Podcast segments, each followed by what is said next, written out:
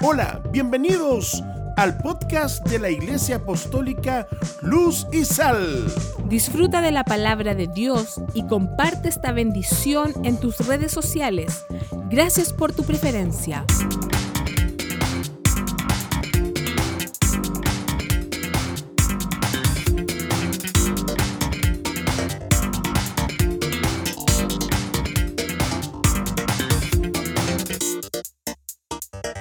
Estamos dispuestos y en el nombre del Señor Jesús comenzamos con esta tercera unidad del crecimiento espiritual. Miércoles de crecimiento espiritual.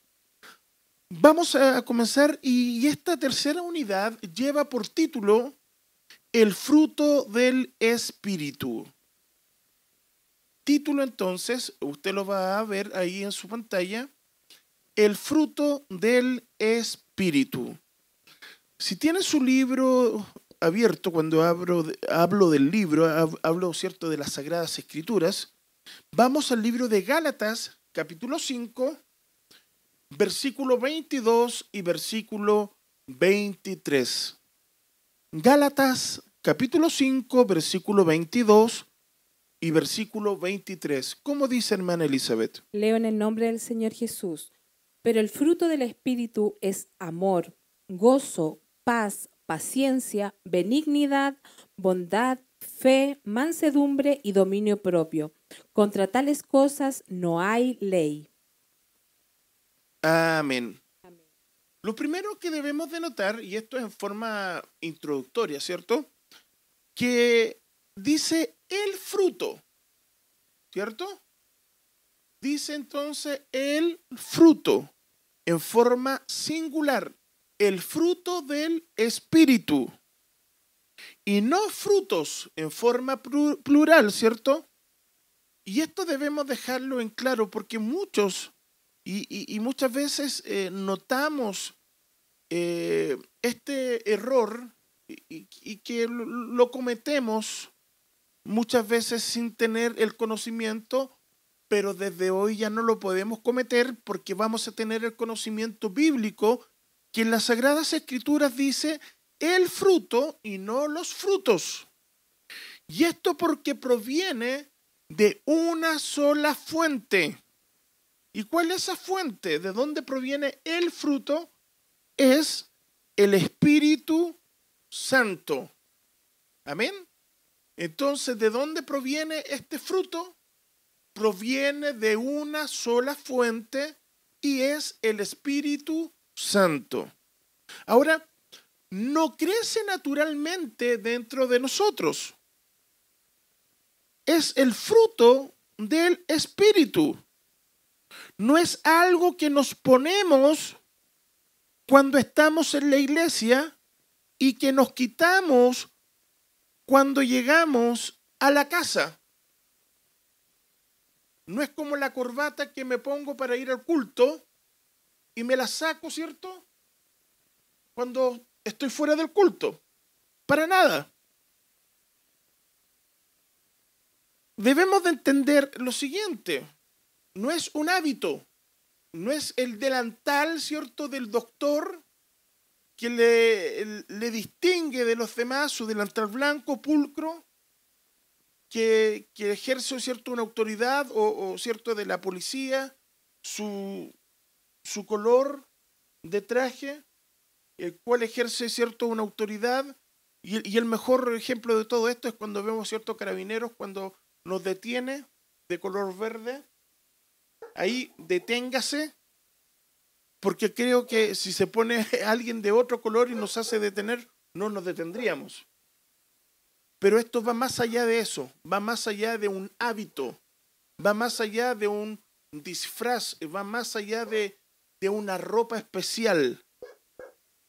Es, y, y, quiero que lo entienda de esta manera, cuando hablamos del fruto del Espíritu, es el carácter de Dios que llega a ser parte verdadera de nosotros. Es el carácter de Dios que llega a ser parte verdadera de nosotros mientras aprendemos a caminar y a vivir en el Espíritu. Mientras aprendemos a caminar y a vivir en el Espíritu. Ahora, si estamos separados de Jesucristo y sin su Espíritu morando en nosotros, no podemos llevar este fruto. Ahora, esto es algo súper importante. Si queremos conocer si verdaderamente alguien es cristiano, la Biblia dice que seremos conocidos por qué? Por sus frutos seremos conocidos. ¿Cierto? El buen árbol, de que, ¿por qué es conocido? Por sus frutos. Ahora, el fruto del Espíritu en este instante se conoce, ¿cierto? En el carácter de la persona. Vamos entonces al libro del Evangelio según San Juan. Escribe ahí usted Evangelio según San Juan, capítulo 15. Vamos a leer del versículo 4 al versículo 5 y luego nos vamos a saltar al versículo 8. Evangelio según San Juan, capítulo 15, versículo 4 al versículo 5 y luego nos vamos a saltar al versículo 8 y leemos en el nombre del Señor Jesús. Amén. Dice, permanecer en mí y yo en vosotros, como el pámpano no puede llevar fruto por sí mismo si no permanece en la vid, así tampoco vosotros si no permanecéis en mí. Yo soy la vid y vosotros los pámpanos. El que permanece en mí y yo en él, es, este lleva mucho fruto, porque separados de mí nada podéis hacer. Verso 8 dice así, en esto es glorificado mi Padre, en que llevéis muchos frutos y seáis así mis discípulos. Amén. En esto entonces es glorificado quién? Mi Padre, en que lleven mucho fruto y sean mis discípulos. Cuando nacemos en su reino, nos convertimos en árboles de justicia, en plantación del Señor. Esto lo vemos en el libro de Isaías, capítulo 61, versículo 3. Isaías, capítulo 61, versículo 3. Dice así en el nombre de Jesús, a ordenar que a los afligidos de Sión se les dé gloria en lugar de ceniza, óleo de gozo en lugar de luto, manto de alegría en lugar de espíritu, de espíritu angustiado, y serán llamados árboles de justicia, plantío de Jehová, para gloria suya. Amén. Árboles de justicia Para gloria. y plantío de Jehová. Amén. Veamos también el libro de Romanos, Nuevo Testamento, ahora Romanos capítulo 6, versículo 5. Dice así, porque si fuimos plantados juntamente con Él en la semejanza de su muerte, así también lo seremos en la de, la, en la de su resurrección. Amén. Amén. Y por último, vamos a, a los evangelios, el evangelio, evangelio según San Mateo, Evangelio según San Mateo, capítulo 15, versículo 13. Evangelio según San Mateo, capítulo 15, versículo 13. Antes que lo, lo- lo leamos, quiero, quiero preguntarle, ¿estamos- ¿cómo- ¿cómo vamos? Eh, ¿Estamos, ¿Cómo va la sintonía ahí? ¿Vamos bien? Ahí perfecto. Vamos entonces. Dice así Mateo capítulo 15, verso 13, dice, pero respondiendo él dijo, toda planta que, eh, que no plantó mi Padre Celestial será desarraigada. Amén. Jesús dijo entonces, toda planta que mi Padre Celestial no haya plantado será entonces arrancada. Amén. Dura es tu palabra, Señor. A veces, ¿cierto? Nos confronta. Vamos al primer punto de esta lección. Y el primer punto de esta lección es el siguiente. Un verdadero cristiano es conocido por el fruto que conoce. Les vuelvo a repetir, aunque aparece ahí en sus pantallas, ¿cierto? El verdadero cristiano, punto número uno de la lección, es conocido por el fruto que produce. Y para eso vamos a tener que leer el, libro de Dios en el Evangelio según San Mateo, capítulo 7, del versículo 16 al versículo 20. Mateo eh, capítulo 7 del 16 al verso 20 dice así en el nombre de Jesús. Amén. por sus frutos los conoceréis. ¿Acaso se recogen uvas de los espinos o higos de los abrojos? Así, todo buen árbol da frutos, da buenos frutos, pero el árbol malo da frutos malos. No puede el buen árbol dar malos frutos, ni el árbol malo dar frutos buenos. Todo árbol que no da un buen fruto es cortado y echado en el fuego. Así que por sus frutos los conoceréis. Amén. Amén. Entonces termina y es categórico, ¿cierto? El árbol bueno va a dar buen fruto, ¿cierto? Y el árbol malo va a dar malo fruto.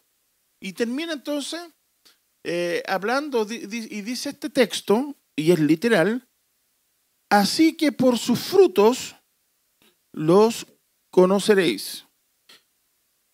El Señor nos plantó para llevar, ¿qué cosa? Fruto. ¿Para qué nos plantó el Señor eh, aquí en su casa de oración?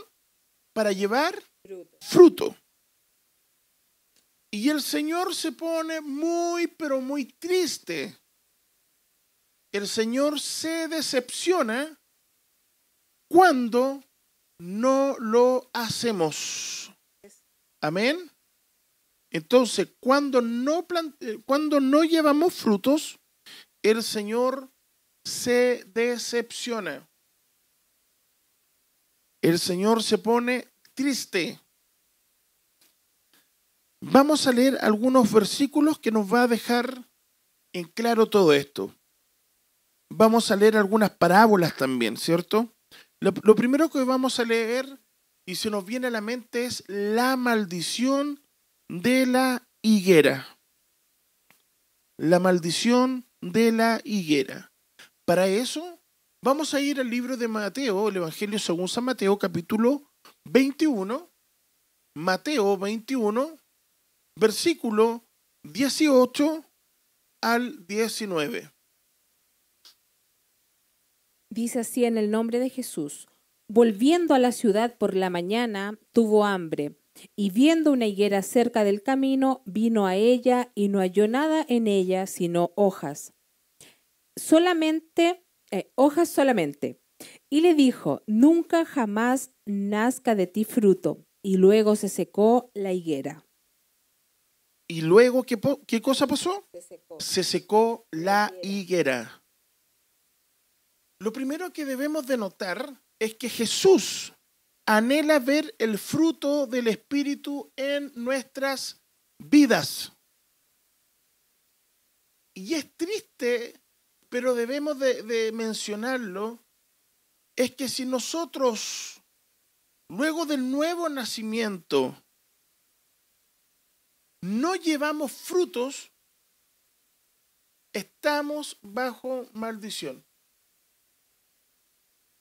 Estamos bajo qué cosa? Maldición. Lo vamos a aprender aún mucho mejor. Vamos a ir a otra parábola para que ustedes lo puedan entender. Y es la parábola de la higuera estéril. Evangelio según San Lucas, capítulo 13, Evangelio según San Lucas, capítulo 13. Vamos a ir desde el versículo 6 al versículo 9. Leo en el nombre de Jesús. Dijo también esta parábola. Tenía un hombre una higuera plantada en su viña, y vino a buscar fruto en ella, y no lo halló.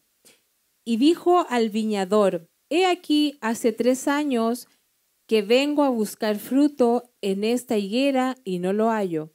Córtala, para que, eh, para que inutiliza también la tierra. Él, entonces respondió, le dijo, Señor, déjala todavía este año hasta que yo cabe alrededor de ella y la abone. Y si, y si diere fruto bien, y si no, la cortarás después. Amén. Y si diere fruto bien, y si no, la cortarás después. Eh, en esta parábola debemos de ver quiénes, quiénes eh, son los protagonistas, ¿cierto? Y quiénes ejercen las funciones. Jesús es el hombre que, quien poseía, el dueño de la higuera. Y el labrador del viñedo es el pastor.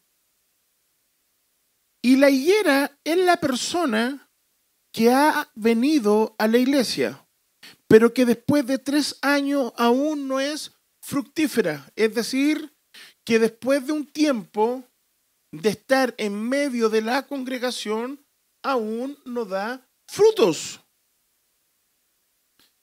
Ahí uno se pone a pensar, Señor, llevo tres años, llevo cuatro años, llevo cinco años, diez, veinte años en la iglesia y aún no doy frutos.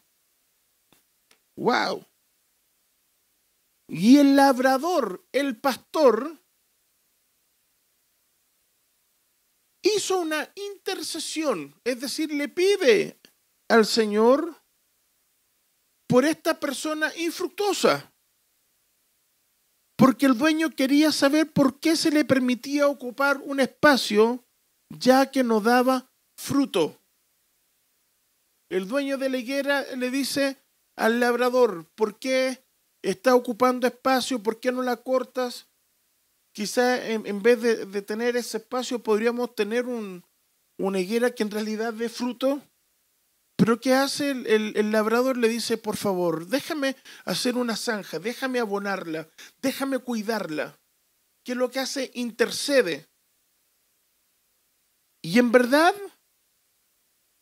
el propósito de Dios es que no solo ocupemos espacio dentro de la iglesia, que usted no sea un número dentro de la iglesia, por ejemplo, la próxima semana necesitamos una fuera de 20 personas para poder funcionar, ¿cierto? No solamente necesitamos 20 personas para hacer el número, necesitamos 20 personas que deseen, que anhelen, que busquen del Señor de llenarse de tal manera que luego de eso esas 20 personas logren fruto. Amén. ¿Me hago entender? ¿Cuál es la labor de la iglesia, del ministerio de la iglesia? El pastor, los evangelistas, los maestros, predican y enseñan la palabra de Dios fielmente. El pastor y los líderes oran especialmente por el nuevo cristiano, ¿cierto? Pero después de un tiempo se espera que se convierta en un cristiano fructífero. ¿En qué se debe de convertir? En un cristiano fructífero. Pero pastor, yo voy a todas las reuniones. Pero pastor, yo eh, cumplo con el sistema financiero de la iglesia. Pero eso no lo es todo. Eso es una parte mínima, el congregarnos, el ser fiel con el Señor. No me lo diga a mí porque es un trato y un pacto entre usted y el Señor yo no tengo nada que ver con eso. ¿Y quién le va a pedir a usted cuenta del fruto? Si usted, si usted fue fructífero, es el Señor. Ni siquiera yo como pastor. Lo que yo tengo que decirle al Señor, Señor, permíteme por favor abonarlo, permíteme hablar con Él, permíteme decirle, hermano, eh, ¿en qué te puedo ayudar? ¿De qué forma podemos hacerle? Eh, eh, ¿En qué área te gustaría trabajar, servir? y, y todas esas cosas. Que el Señor, ¿cierto?, nos ayude. Vamos a la próxima, a la próxima parábola. La parábola del sembrador. Vamos al libro de Lucas, capítulo 8, versículo 5 al 8. Amén. Lucas capítulo 8, verso 5 al 8 dice así. El sembrador salió a sembrar su semilla y mientras sembraba una parte cayó junto al camino y fue hollada a, e, a las aves del cielo eh, la, las comieron. Otra parte cayó sobre la piedra y nacida se secó porque no tenía humedad. otra parte cayó entre espinos y los espinos que nacieron juntamente con ellas la ahogan, ahogaron. Y la otra parte cayó en buena tierra y nació y llevó frutos a ciento por uno, hablando estas cosas, diciendo en gran voz, el que tiene oído para oír, oiga. Amén. Bueno, para poder entender la interpretación de esta parábola, tenemos que leer y seguir leyendo desde el versículo 11 al versículo 15. Aquí hace una magistral interpretación el doctor Lucas de esta parábola. Lo primero que debemos decir es que él nos informó que la semilla es la palabra de Dios. Y el sembrador es alguien quien comparte la palabra. Amén. Tenemos dos cosas entonces. Primero, la semilla, ¿qué cosa es?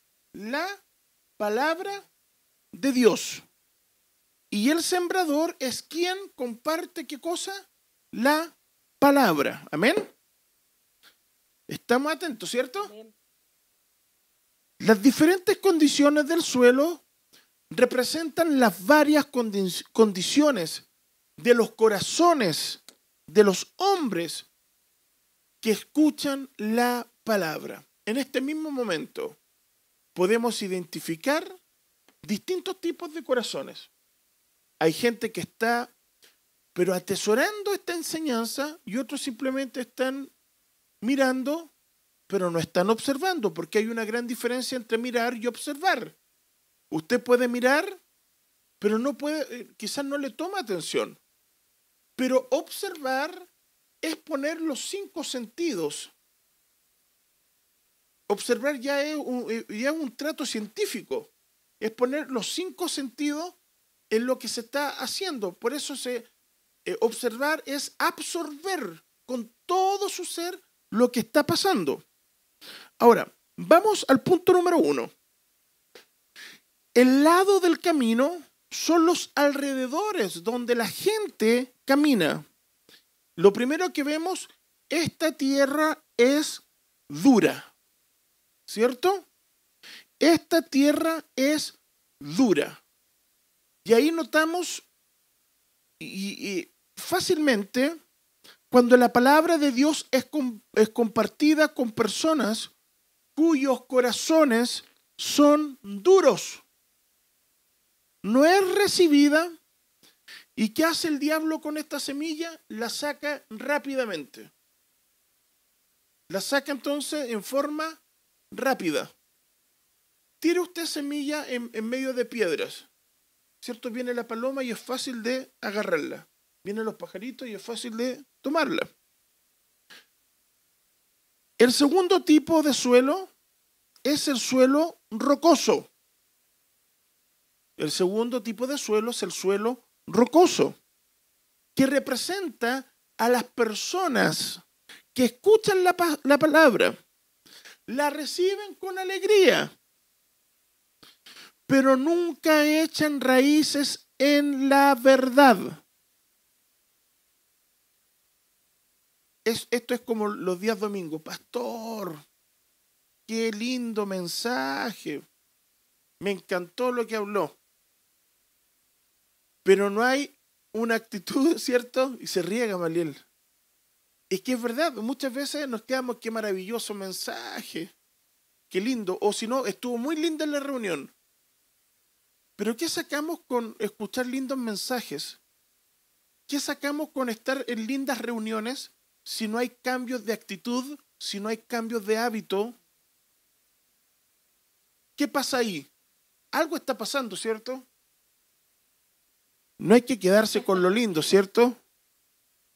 E, el, problema es eso. muchos nos quedamos con lo externo. No, si todo el mundo danzaba, todo eh, fue increíble. Dios ha hablado a su pueblo, aleluya, amén. Y, y vamos todos remolineando y la gloria de Dios cayó en el Sinaí. Pero, ¿hubieron cambios? Hubo un cambio de, de, vida, hubo un cambio en, la forma de pensar, hubo, un cambio en nuestro carácter, en nuestra actitud, hubo un cambio ah, ah, con nuestro prójimo. Para nada. ¿Y sabe por qué no hay cambio? Es porque a ese tipo de suelo, al suelo rocoso, le falta humedad. Nunca han recibido de los ríos del Espíritu Santo. Nunca han estado en contacto con las aguas salutíferas del Espíritu Santo y pronto se secan. Ahora, quiero decirles que cuando hablo del Espíritu Santo, y, muchos me dirán, pero pastor, y si hablan en nuevas lenguas, sí, pero hablar en nuevas lenguas no lo es todo, y no estoy en contra de eso créame que yo, em, en cuanto a los dones del Espíritu, creo que el hablar en nuevas lenguas es algo vigente hasta el día de hoy. Personalmente lo, practico cuando nos llenamos de su Espíritu Santo, pero hay algo más notorio y, para terminar el, paréntesis, cuando nosotros hablamos en nuevas lenguas, hablamos en un, idioma angelical en un idioma celestial que solo los ángeles entienden. Es un idioma entre el cielo y la tierra. ¿Me, hago entender, cierto? Pero cuando está la llenura del poder del Espíritu Santo, los malos hábitos se cambian. Aleluya. El que peca deja de pecar. El que fornica deja de fornicar. El que es adúltero deja de adulterar. Y así sucesivamente. ¿Por qué? Porque hay un cambio. Hay un cambio. Y un cambio trascendental. Es el Espíritu Santo de Dios quien transforma vidas, renueva corazones, restaura las mentes. Amén. Vamos al tercer tipo de, suelo, el suelo espinosa, espinoso, perdón. No espinosa, espinoso. El tercer tipo de suelo es el suelo espinoso y representa a las personas que reciben la palabra de Dios y son obedientes a ella. Salen y comienzan una vida cristiana. Ellos no retroceden a una vida inmoral, pero nunca son fructíferos, porque se enredan con las preocupaciones, las riquezas y los placeres de esta vida. Amén. Se enredan con las preocupaciones, las riquezas y los placeres de esta vida. En el suelo rocoso falta espíritu. Y en el suelo espinoso, ¿sabe lo que falta? Falta fe. ¿Por qué? Porque tienen mucho espíritu, entienden el mensaje, son buenos cristianos. Pero a la hora de actuar les falta fe. ¿Por qué? Porque todo lo calculan. Les falta fe para poder dar pasos importantes dentro de su vida. Pero llega el cuarto suelo, que es el mejor de los suelos. Es el suelo que es fértil. Y el mejor de los suelos es un corazón abierto. ¿Cómo es el corazón? Abierto. El que recibe la palabra de buen agrado. Aunque diga, Señor, ay, es verdad, me dolió, pero digo, Señor, dura es tu palabra. Aunque me duela, Señor, la entiendo, la hago mía. Gracias, Señor, por tu palabra. Gracias, Señor, porque la puedo entender. Gracias, Señor, porque la puedo comprender. Y se convierte, por lo tanto, en un cristiano que lleva fruto. Y aquí lo podemos corroborar de qué forma. Vamos, Elizabeth, entonces, al libro de Lucas capítulo 8, versículo 15. Amén, dice así. Más la que cayó en buena tierra, estos son los que con corazón bueno y recto retienen la palabra oída y dan fruto con perseverancia. ¿Lo podemos leer una vez más? Dice así, más la que cayó en buena tierra, estos son los que con corazón bueno y recto retienen la palabra oída y dan fruto con perseverancia. Dan fruto con perseverancia. Qué importante esa palabra, perseverar, mantenerse ahí, paciencia, ¿cierto? Estar firmes ahí, al pie del cañón, pase lo que pase, venga lo que venga, ahí estamos, firmes. Firmes. Gloria al Señor Jesús. Vamos al último punto de la enseñanza del día de hoy. Y, una, la pregunta del millón. ¿Cómo puedo ser alguien que lleva fruto? ¿Cómo ser alguien que lleva fruto? ¿Se ha preguntado alguna vez, Señor, yo quiero ser esa persona? Qué lindo, Señor, ser esa persona perseverante, una persona que lleve fruto. ¿Cómo puedo llegar a ser? Número uno, anote ahí, permanezca lleno del Espíritu Santo. Vuelvo a repetirlo. Permanezca lleno del Espíritu Santo. Porque el fruto que hemos estudiado es el fruto del Espíritu, no es otro fruto. No es otro fruto. No, no, no se engañe, ¿cierto? No, no busque libros de autoayuda, no busque libros, ¿cierto? Cinco puntos o cinco pasos para ser felices en la vida, escrito por Oslo, Oslo, o por, ¿cierto? El, el chamán de moda. No, no, no busque eso. Todo está aquí en las sagradas escrituras permanezca lleno del Espíritu Santo, es lo más importante. Pase lo que pase, venga el gobierno que venga, esté la, pandemia que esté presente, usted manténgase lleno del Espíritu Santo y va a ser alguien con el fruto del Espíritu.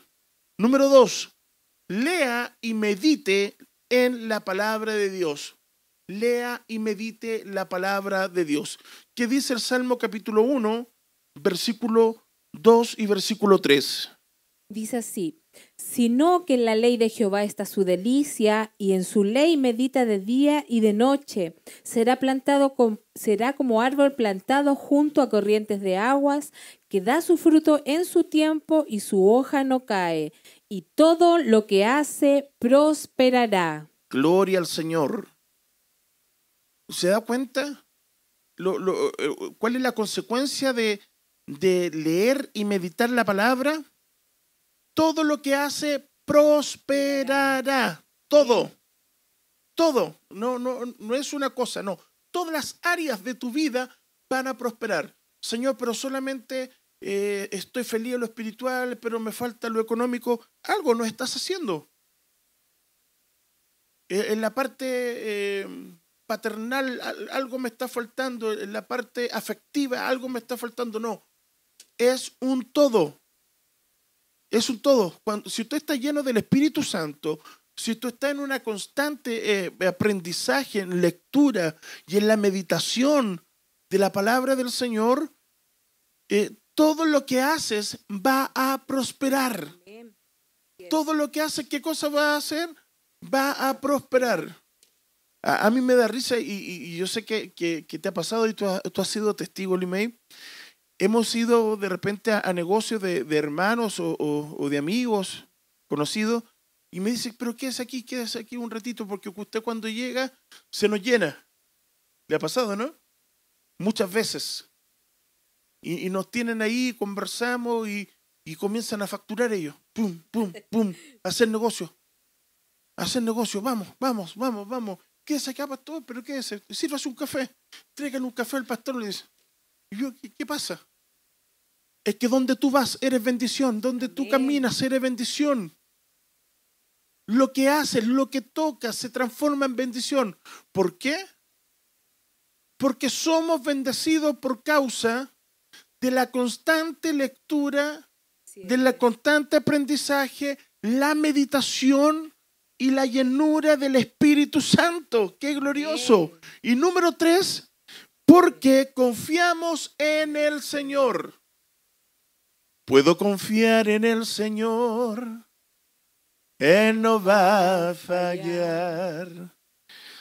Puedo confiar en el Señor. que no va a fallar. Si el sol llegare a oscurecer y no brille más, yo igual confío en el Señor, que no va a fallar. Maravilloso. Amén. ¿Qué dice Jeremías capítulo 17, versículo 7 y versículo 8?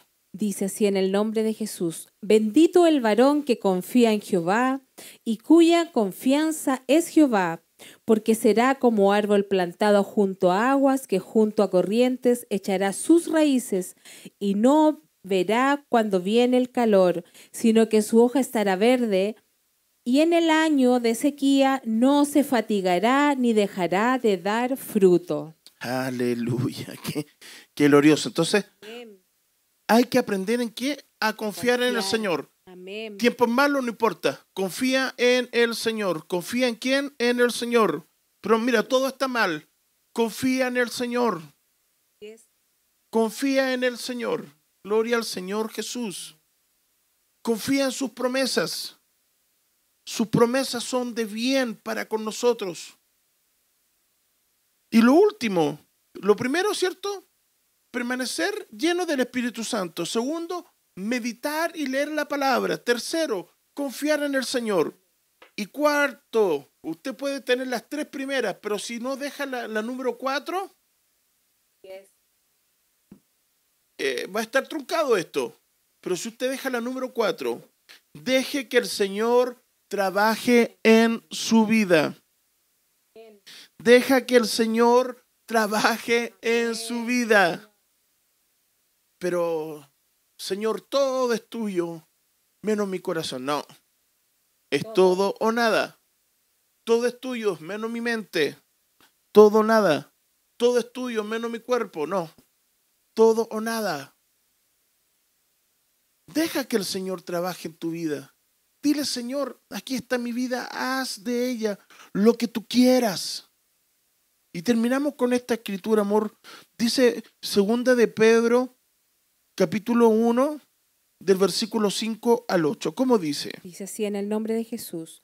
Vosotros también poniendo toda diligencia por esto mismo, añadid a vuestra fe virtud, a la virtud conocimiento, al conocimiento dominio propio, al dominio propio paciencia, a la paciencia piedad, a la piedad afecto fraternal y afecto, al afecto fraternal amor. Por si estas cosas están en vosotros y abundan, no os dejarán estar ociosos ni sin fruto en cuanto al conocimiento de nuestro Señor Jesucristo. ¡Wow! Poderosa palabra. Poderosa palabra, porque Amén. miren, manténla así paneada, Gamaliel, por favor, al lado de nosotros esa escritura, Sí. para que los hermanos lo puedan ver. Si se dan cuenta en la parte final, si nosotros ponemos todo esto en práctica, dice, no, eh, no dejarán estar ociosos. sabemos las personas ociosas lo que son capaces de hacer. Amén. Una persona ociosa y sin fruto, ¿cierto? En cuanto al conocimiento de nuestro Señor Jesucristo. Una persona que es ociosa puede tener un ministerio. Fíjate lo que voy a decir, Elimei. Y como dice Elías, me hago cargo de mis palabras. Una persona ociosa puede tener ministerio, un llamamiento. Una persona ociosa puede ser incluso un pastor. Pero si no hay conocimiento de nuestro Señor Jesucristo, tú no puedes gobernar la iglesia del Señor Jesús si no puedes gobernar tu casa. Y si no puedes gobernar tu casa, ¿podrás gobernar tu mente? ¿Podrá gobernar un celular? ¿Podrás gobernar, cierto, eh, con quién está, cierto, a tu lado? Y, y, yo puedo, cierto, estar a tu lado, durmiendo a tu lado. Pero virtualmente yo puedo amanecer en la cama ajena. ¿Se da cuenta de lo que estoy hablando? Por eso hay muchas personas que no llevan frutos, ministerios totalmente estériles. Hombres y mujeres estériles. Pero ahora quiero hablarle más fuerte, ¿cierto? A, ministerios totalmente estériles. ¿Por qué? Porque mira, dice segunda de Pedro, capítulo 1, versículo 5 al 8, y podríamos estar una clase entera en este solo versículo. Dice, poniendo toda diligencia. Diligencia es poner toda nuestra concentración por esto mismo. Número uno, añadid a vuestra fe virtud. Gracia, ¿cierto? A la gracia, conocimiento. El problema es que muchos solamente tienen conocimiento, pero no tienen sabiduría. Y le ponen conocimiento, yo puedo aprender esto muy, muy bien. Puedo aprender eh, hermenéutica, eh, las profundidades, ¿cierto?, del griego, del hebreo, del arameo. Puedo aprender, ¿cierto?, el, canon bíblico. Todo eso. Y es muy lindo, eh, es muy maravilloso. A nosotros nos gusta, lo estudiamos, ¿cierto? Vaya, ¿cierto? Un saludo a nuestro profesor de teología también. Marcelo García del Instituto Amén. Que el Señor le bendiga. Mira, con este, con este, con este aviso no, no, no, nos ganaremos alguna beca, ¿cierto? Pero si solamente obtenemos conocimiento y no obtenemos sabiduría, el conocimiento envanece a las personas. ¿Por qué? Porque nos damos cuenta que hay personas lo único que hacen en la oportunidad de entregar el mensaje, entregan conocimiento, teoría. Ven la oportunidad de entregar un mensaje y lo único que entregan, ¿qué cosa es? Una disertación. Pero sin sabiduría, sin cambios. Que el Señor nos ayude. Al conocimiento dominio propio, lo que hablábamos la vez pasada, ¿cierto? Y que el Señor nos habló tan fuerte de poder gobernar nuestra carne. Luego dice al dominio propio, paciencia, ser impacientes, de quererlo todo de inmediato. Ahora ya, right now, aquí y ahora. A la paciencia dice piedad. Y eso nos falta mucho. Eso nos falta bastante, ser piadosos. Y de entender que con la vara que medimos, nosotros también vamos a ser medidos. Y que el Señor Jesús tenga misericordia porque hoy día muchos están sufriendo por el porte de la vara que un día midieron a los demás. Dios tenga misericordia de ti. Dios tenga misericordia de nosotros. Y a la piedad afecto fraternal. Y al afecto fraternal amor. Amor verdadero. Amor de verdad. No ese amor de que con los míos, con los de mi lado solamente, con el que me hace bien, no. Un amor verdadero, un amor justo, un amor genuino, incluso un amor misericordioso y que perdone hasta aquello que el mal nos han hecho. Porque si estas cosas están en vosotros y abundan, no os dejarán estar ociosos ni sin fruto en cuanto al conocimiento de nuestro Señor Jesucristo. Que el Señor Jesús nos ayude. Hasta aquí la lección de hoy. Amén. Gracias a todos, ¿cierto?, por eh, llegar hasta este momento. Queremos dar gracias al Señor porque hemos podido aprender de su palabra. Gracias a todos los que han estado conectados. Que el Señor bendiga a quienes nos están viendo también por YouTube, a aquellos que nos están escuchando por el podcast en eh, Spotify y por el podcast también en iTunes. Que el Señor Jesús les bendiga mucho y que el Señor nos guarde y nos enseñe a tener siempre este fruto disponible.